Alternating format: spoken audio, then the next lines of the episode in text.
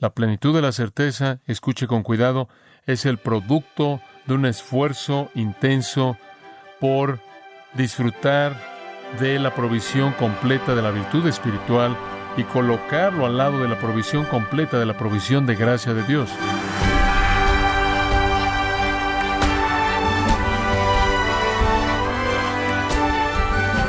Bienvenido a Gracia a vosotros con el pastor John MacArthur. Hasta ahora en este estudio hemos analizado varias pruebas y hecho varias preguntas para poder determinar si la salvación que hemos recibido es genuina. Pero, ¿qué es lo que sigue entonces en esta apasionante serie? En el programa de hoy, el pastor John MacArthur, en la voz del pastor Luis Contreras, analizará el papel que juega el conocimiento en la seguridad de la salvación del creyente. Nos encontramos en la serie Mitos acerca de la salvación en gracia a vosotros. Todo cristiano verdadero debería disfrutar de la realidad de su salvación. Pedro está muy preocupado porque sus lectores disfruten de certeza. Entonces es un tema principal en esta epístola tan breve. El tema dominante de este libro es el capítulo 2. Y el capítulo 2 trata de los falsos maestros, falsos profetas y son descritos en términos muy claros, vívidos, en el segundo capítulo. Ahora, el capítulo 2, el cual se concentra en los falsos profetas y falsos maestros, está rodeado por otra enseñanza dirigida a contraatacar exitosamente sus ataques. En otras palabras, el capítulo 1 y el capítulo 3 están relacionados al tema en que el capítulo 1 y el capítulo 3 le dicen al creyente cómo estar equipado para enfrentar a los falsos maestros, para pelear en contra del engaño que se infiltra, el engaño de los falsos maestros. El creyente debe saber algunas cosas. El creyente debe tener cierto conocimiento correcto, verdadero. Y la pregunta viene, ¿qué debemos saber? ¿Qué debemos saber? ¿Qué necesita ser un creyente para perseguir en su vida y producir la experiencia de la certeza? Versículo 5. Añadid a vuestra fe virtud, a la virtud conocimiento, al conocimiento dominio propio, al dominio propio paciencia o perseverancia, a la paciencia piedad, a la piedad afecto fraternal, y al afecto fraternal, amor. Siete virtudes que deben ser perseguidas. Y estas virtudes, cada una de ellas, están incorporadas de alguna manera en la anterior. De la fe viene la virtud. De la virtud viene el conocimiento y así sucesivamente. Ahora quiero que vea estas. No necesitamos pasar mucho tiempo, pero usted va a ser muy refrescado conforme usted ve lo que Pedro quiere decir. La primera es virtud, aret, es la palabra virtud, virtud. En tiempos clásicos, la palabra significaba la capacidad dada por Dios para desempeñar actos heroicos, y llegó a significar la calidad de la vida de alguien que los hace sobresalir como excelentes. Es muy rara, por cierto, en la escritura, pero no en el griego secular. Es un término noble, es un término de heroísmo, es un término de heroísmo moral, de excelencia moral, de calidad. Normalmente era usado para referirse al cumplimiento apropiado y excelente de algo. Por ejemplo, se decía que un cuchillo era arete si cortaba bien. Un caballo era arete si corría con fuerza y rápido. Un cantante era arete si él o ella cantaba bien. Algunas veces la palabra llegó a significar valentía, algunas veces significaba excelencia eficiente o virtud operativa. Nunca significó virtud cerrado, virtud en un vacío, como si fuera una actitud, sino virtud que es demostrada en una vida. Entonces él dice en su fe, con todo su corazón y toda su mente. aplique con gran esfuerzo, prontitud, celo y rapidez la provisión abundante de excelencia moral a su vida. Permítame hacerle una pregunta simple. ¿Dónde encuentra usted el modelo de esa excelencia? Cristo. Esa es la razón por la que en Filipenses capítulo 3 usted tiene esa afirmación monumental hecha por Pablo que establece el patrón para la conducta de todos los creyentes. Él lo dijo de la manera más magnífica que cualquier otro lugar en la Escritura. Y lo que él dijo fue, prosigo a la meta del premio del supremo llamamiento de Dios en Cristo Jesús. Lo que él dijo, persigo la semejanza a Cristo. Él admitió, no lo he alcanzado, pero lo persigo.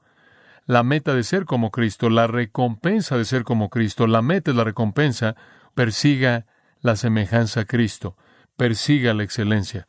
Y algunos incluso han sugerido que podría significar energía moral. La gente que está hablando de esta palabra parece tener miedo, los lexicógrafos, la gente que da definiciones, parece temer que alguien va a pensar que la palabra tiene un significado estático cuando no lo tiene. Y entonces algunos la han traducido energía moral, el poder que desempeña actos de excelencia. Entonces, añada su fe excelencia moral, calidad de vida, virtud espiritual, una especie de heroísmo santo. Ahora, eso nos lleva a la segunda de estas virtudes. El versículo 5 dice, a la virtud, conocimiento.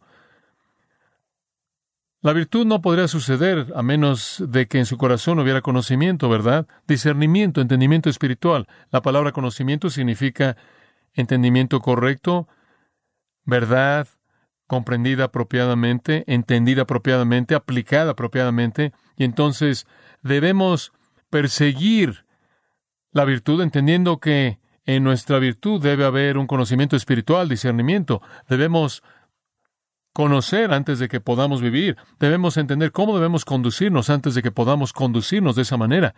La virtud depende de gnosis, conocimiento, de una virtud elevada y una calidad elevada. Tomando otro término teológico, iluminación, que su mente sea iluminada acerca de la verdad. Esto, claro, involucra un estudio diligente y búsqueda de la verdad en la palabra de Dios. Ahora, inherente en su conocimiento hay otra virtud. Ve el versículo 6. Al conocimiento, dominio propio. Todo encerrado con un conocimiento verdadero y discernimiento verdadero es dominio propio. La palabra literalmente significa en el griego conteniéndose uno mismo.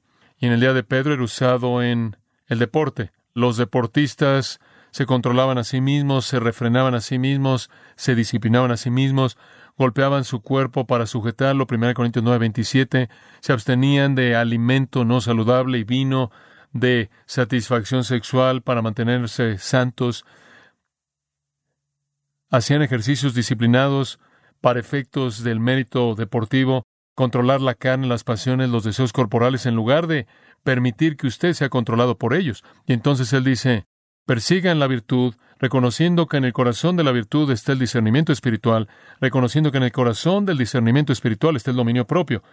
¿Qué importa si discierno, si no controlo? ¿Cómo puedo tener virtud? Por cierto, simplemente como comentario al margen, los falsos maestros de manera típica dicen que su conocimiento verdadero y secreto los ha liberado de la necesidad de tener dominio propio. Predicaban licencia para satisfacer los deseos eran avaros, eran explotadores, seguían sus propias concupiscencias y no refrenan nada.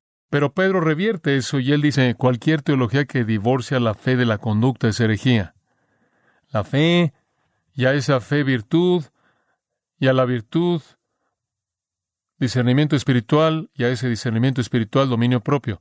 Esto es esencial para la vida cristiana controlar los deseos carnales de manera coherente con lo que yo sé acerca de la verdad para efectos de producir excelencia moral o virtud. La virtud entonces, guiada por el conocimiento, disciplina el deseo y la hace el siervo, no el amo de la vida de uno. Eso es dominio propio.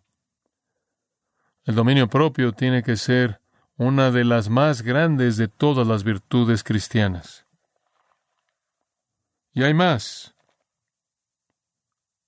Una cuarta, versículo 6. Al dominio propio, paciencia. Perseverancia, hupomone, paciencia o perseverancia en hacer lo que es correcto, nunca cediendo a la tentación, nunca cediendo a la prueba, nunca cediendo a la dificultad, nunca cediendo al pecado. Michael Green dijo, el cristianismo de dicho hombre es como una estrella que se quema de manera constante en lugar del brillo efímero y el eclipse rápido de un meteoro. Este es un retrato magnífico de lo que debemos perseguir. Perseguimos excelencia moral en base al discernimiento espiritual, lo cual produce dominio propio, lo cual produce perseverancia bajo la tentación sin sucumbir. Por cierto, esta palabra hupomone realmente resiste una definición de una palabra en español. En el griego clásico no es una palabra común, pero es usada en la escritura frecuentemente de trabajo, dificultades que vienen en contra de una persona, en contra de su voluntad, haciendo que la vida sea extremadamente difícil, dolorosa, triste, incluso conlleva el pensamiento de la muerte, es usada en el griego clásico de esas mismas cosas. Es usada en referencia a los macabeos, poder espiritual para mantenerse, capacitando a los hombres a morir por su fe en Dios, como lo hicieron en la revolución macabea. Es ese poder espiritual que se queda, que morirá antes de que ceda, así de fuerte, así de resistente. Y de nuevo cito de William Barclay en su Palabras del Nuevo Testamento, y ahora podemos ver la esencia y la característica de esta gran virtud jupomone. No es la paciencia que puede sentarse e inclinar su cabeza y dejar que las cosas desciendan sobre ella y soportar de manera pasiva hasta que pasa la tormenta. No es, en la palabra de los escoceses, meramente aguantar cosas. Es el espíritu que puede soportar cosas no simplemente con resignación, sino con esperanza refulgente. No es el espíritu que se siente de manera estática soportando en un lugar, sino el espíritu que soporta cosas porque sabe que estas cosas están llevando a una meta de gloria. No es la paciencia que espera con tristeza el final, sino la paciencia que espera de manera radiante el amanecer. Ha sido llamada una consistencia masculina bajo prueba. Se ha dicho que siempre tiene el trasfondo de Andrea, lo cual es valentía. Crisóstomo llama a Jupomone una raíz de todos los bienes, madre de la piedad, fruto que nunca se seca, una fortaleza que nunca puede ser quitada, un muelle que no conoce tormentas. Él la llama la reina de las virtudes, el cimiento de acciones correctas, paz en guerra, calma en tempestad, seguridad en complots. Y nunca la violencia de un hombre ni los poderes del maligno pueden lastimarla. Es la calidad que mantiene un hombre de pie con su rostro hacia el viento. Es la virtud que puede convertir la prueba más difícil en gloria, porque más allá del dolor ve la meta. Fin de la cita. Dominio propio bajo presión, valiente, estable, gozoso, resistiendo la tentación, edificado sobre sabiduría espiritual, buscando excelencia moral. Y en el corazón de esta perseverancia, número cinco está, y a vuestra paciencia, piedad, piedad. ¿Qué palabra tan magnífica es esa? Usada ya atrás en el versículo 3 también, Eusebella. Realmente significa reverencia. Ahora escuche con cuidado conforme describo esta palabra. Significa reverencia. Significa una conciencia práctica de Dios en toda área de la vida. Es usada para traducir religión verdadera. Podría ser traducida adoración verdadera. Tiene la idea de adorar a Dios. Tiene la idea de conciencia de Dios. Los griegos solían decir que un hombre era Eusebella, un amante de los dioses. Es una palabra que se usa para describir a alguien que adora, alguien que tiene reverencia, alguien que adora a Dios. De hecho, Josefo, el historiador judío, hace un contraste de esta palabra con idolatría, idolatría. Eusebella, reverencia, da a Dios su lugar apropiado adora a Dios como debe ser adorado. La idolatría hace lo opuesto. Y entonces debemos perseguir de manera abundante, intensa, pronta, con gran celo, compasión, la excelencia moral. Y en el corazón de esa excelencia moral hay un enfoque en Dios. Resumiendo todo lo que los griegos dijeron acerca de esta conciencia de Dios, dijeron que la palabra incluía todos los rituales conectados con la adoración. Dijeron que la palabra incluía lealtad a Dios. Dijeron que la palabra incluía respeto hacia todo lo que pertenecía a Dios y que incluía el espíritu de devoción a la voluntad de Dios. Fuera cual fuera que los griegos dijeron acerca de la palabra Eusebella, los cristianos lo hicieron más grande, los cristianos lo hicieron más grande. Pablo dice en 1 Timoteo 4:8, pero la piedad para todo aprovecha. El creyente debe adorar a Dios y amar a Dios, no con un vitral y música de órgano, sino con una vida de reverencia hacia Dios y devoción a su santa voluntad. Él debe hacer lo que David hizo en el Salmo 16, colocar al Señor siempre delante de él. Este debe ser nuestro compromiso. Los falsos maestros son irreverentes, no son religiosos, son impíos. Los cristianos verdaderos persiguen la conciencia práctica de Dios en todo detalle de la vida. Son caracterizados por reverencia profunda hacia Dios, lo cual lleva a un dominio propio valiente, estable, gozoso, bajo la tentación, edificado sobre el discernimiento espiritual en la búsqueda de la excelencia moral. Es una tela maravillosa la que es tejida aquí. Y después una sexta virtud, y a la piedad, versículo 7 dice, afecto fraternal. Filadelfia, afecto fraternal y amistad, sacrificio mutuo el uno por el otro. No necesitamos pasar mucho tiempo en esto, hemos hecho eso con frecuencia. En el corazón de la piedad, el corazón de reverenciar a Dios, está el amar el uno al otro. De hecho, primera de Juan 4:20 lo dice de esa manera, que si usted ama a Dios, usted va a amar al otro. Primera de Juan dice que si usted dice que ama a Dios y no ama a su hermano, usted es un mentiroso, porque si usted realmente amara a Dios, amaría a su hermano. Entonces, si usted es un adorador verdadero, si usted realmente es eusebella, piadoso y reverente, usted mostrará afecto hacia otros. Como puede ver, esas dos están ligadas de manera inseparable. ¿Cuál es el gran mandamiento? Ama al Señor tu Dios con todo tu corazón, alma, mente y fuerzas. Y el segundo es que amarás a tu prójimo como a ti mismo. Inseparable, inseparable.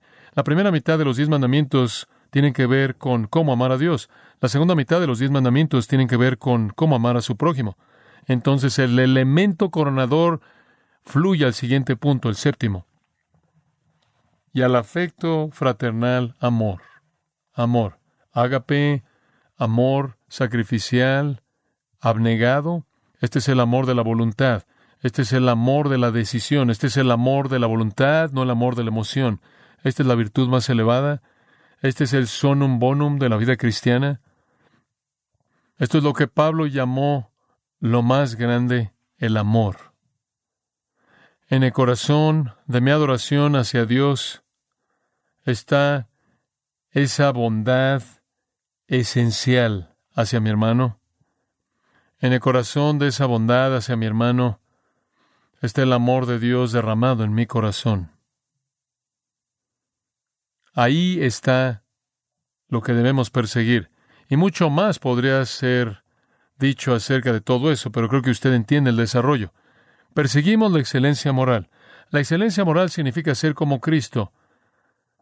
Nos aplicamos a nosotros mismos de manera diligente, con toda nuestra energía y poder, al grado abundante de colocar al lado de lo que Cristo ha hecho por nosotros el esfuerzo máximo en la persecución, en la búsqueda de estas cosas.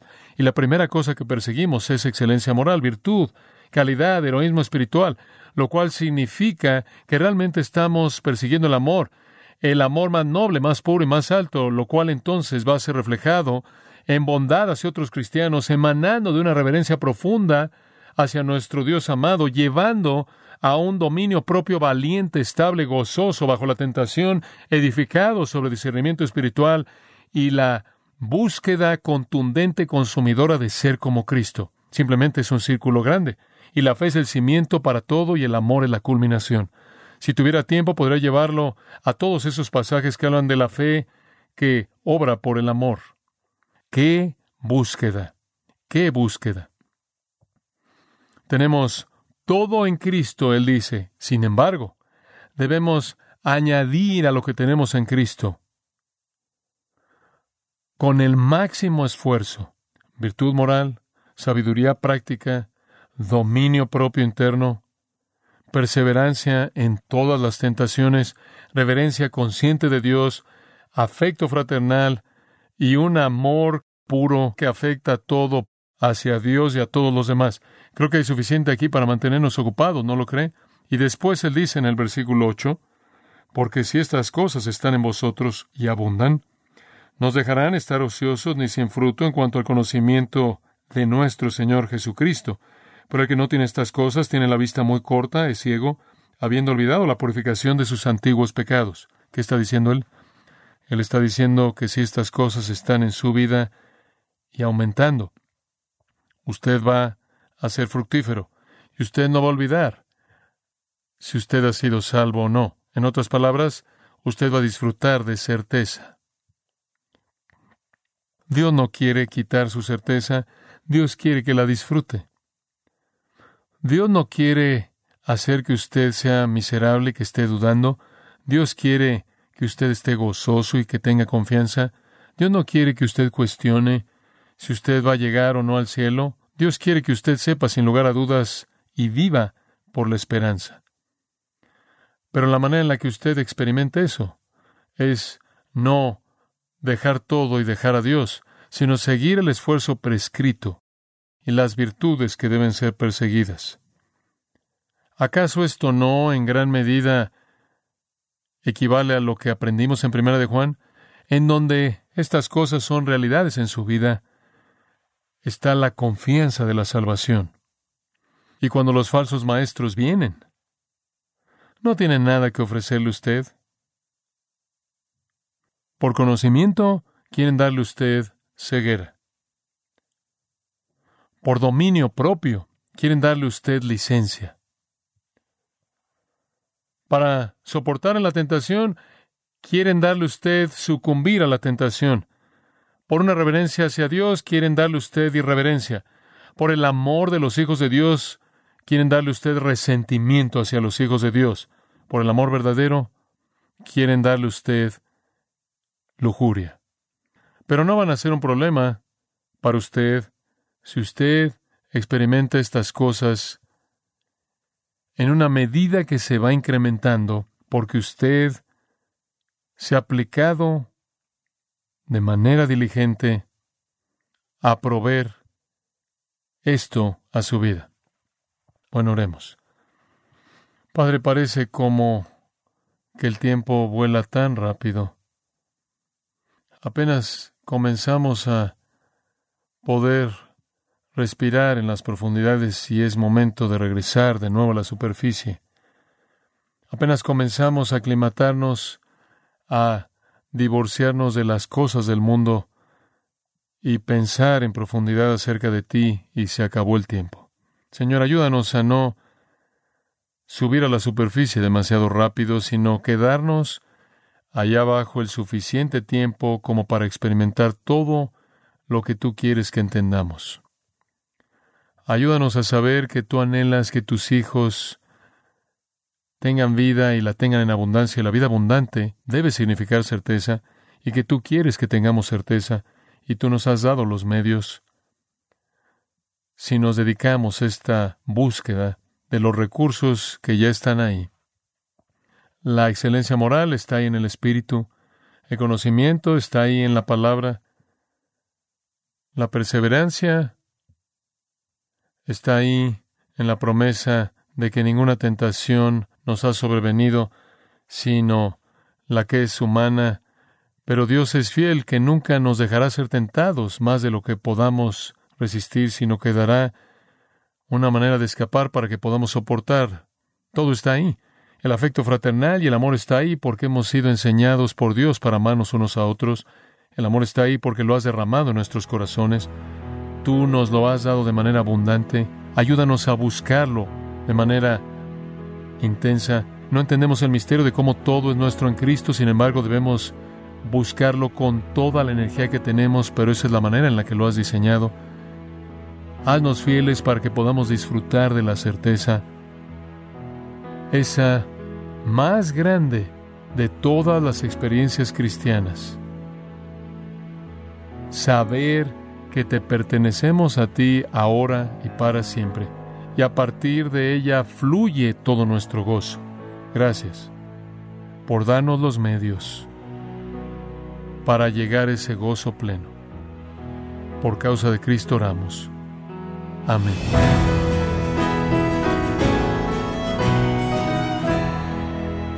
John MacArthur nos mostró que practicar las virtudes que conducen a la seguridad de la salvación es algo difícil, pero muy gratificante para la vida del creyente. En la serie, mitos acerca de la salvación, y le damos las gracias por sintonizarnos aquí en Gracia a vosotros. Estimado oyente, permítame compartir esta carta que nos envió Blanca García de Guatemala, quien nos escribió lo siguiente. Buenas tardes, quisiera agradecer profundamente por sus enseñanzas, han transformado mi vida y mi conocimiento del Señor Jesucristo. Agradezco al Señor por haberme permitido conocer este ministerio. Muchas gracias, Blanca. Gracias por sus palabras de aliento, por lo que está haciendo Dios en su corazón, en su vida, por todo esto que, según nos dice, ha transformado muchas partes de su pensamiento en cuanto a conocer más del Señor, sin duda. Y nos alienta también cómo Dios está obrando en los corazones de otros oyentes, invitándolos a que hagan lo mismo que ha hecho en la vida de Blanca para que puedan seguir siendo fieles oyentes de este su programa, Gracias a vosotros.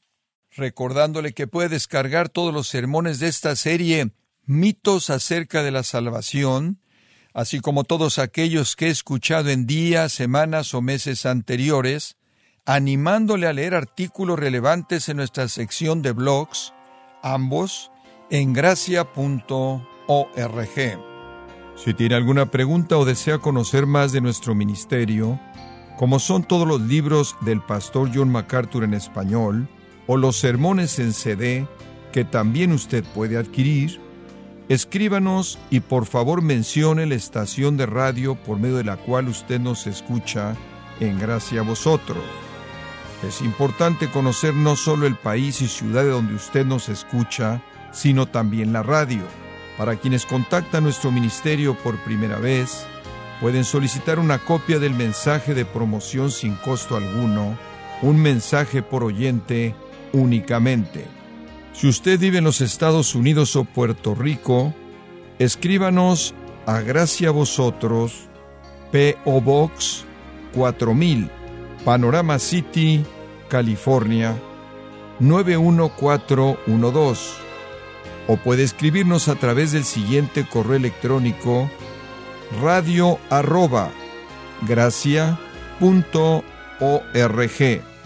y queremos agradecerle desde el fondo de nuestro corazón su tiempo y sintonía y en nombre de John MacArthur y del personal de este organismo invitarle para que nos acompañe en la próxima edición y así juntos continuar desatando la verdad de Dios un versículo a la vez, en gracia a vosotros.